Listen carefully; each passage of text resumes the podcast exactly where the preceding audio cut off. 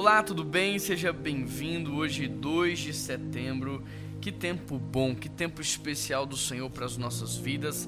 Eu quero incentivar você a se inscrever aqui no nosso canal para que você possa receber em primeira mão tudo que está sendo produzido com tanto amor e carinho para abençoar sua casa.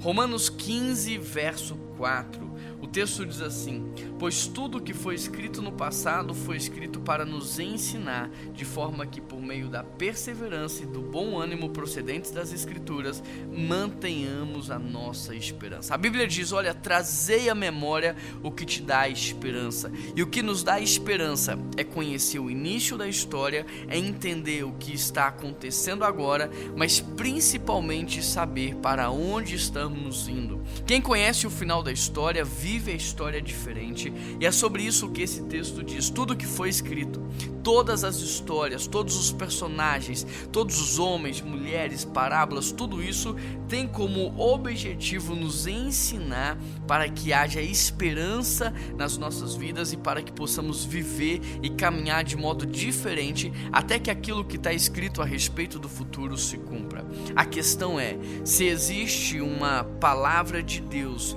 para você, para sua casa, para sua família, a pergunta que eu te faço é: você tem feito bom uso dessa palavra ou você tem se alimentado muito mais dos jornais, muito mais das notícias ruins, muito mais das redes sociais? O que, que é que tem de fato preenchido o seu coração, alimentado a sua mente? O que que de fato tem feito com que você é, tome as suas decisões? São as notícias ruins da presente era ou são as notícias boas que estão ali na palavra do Senhor, porque padrão de pensamento modela comportamento e comportamento gera habitação espiritual. Aquilo que você alimenta, alimenta você.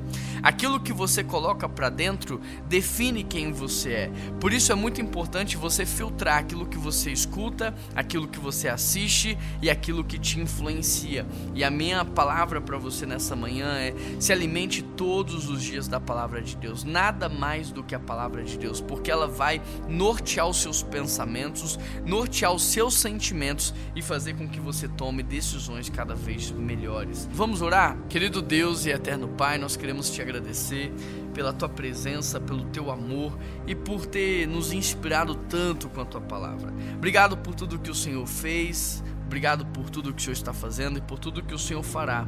Que o Senhor possa, em cada coração, nessa tarde, nesse dia, inundar, Deus, de esperança, de amor, é, renovar, Deus, de fato a fé, renovar o espiritual, para que possamos viver num transbordo do Senhor. Em nome de Jesus que nós oramos. Amém. Um grande abraço, que Deus te abençoe e até amanhã.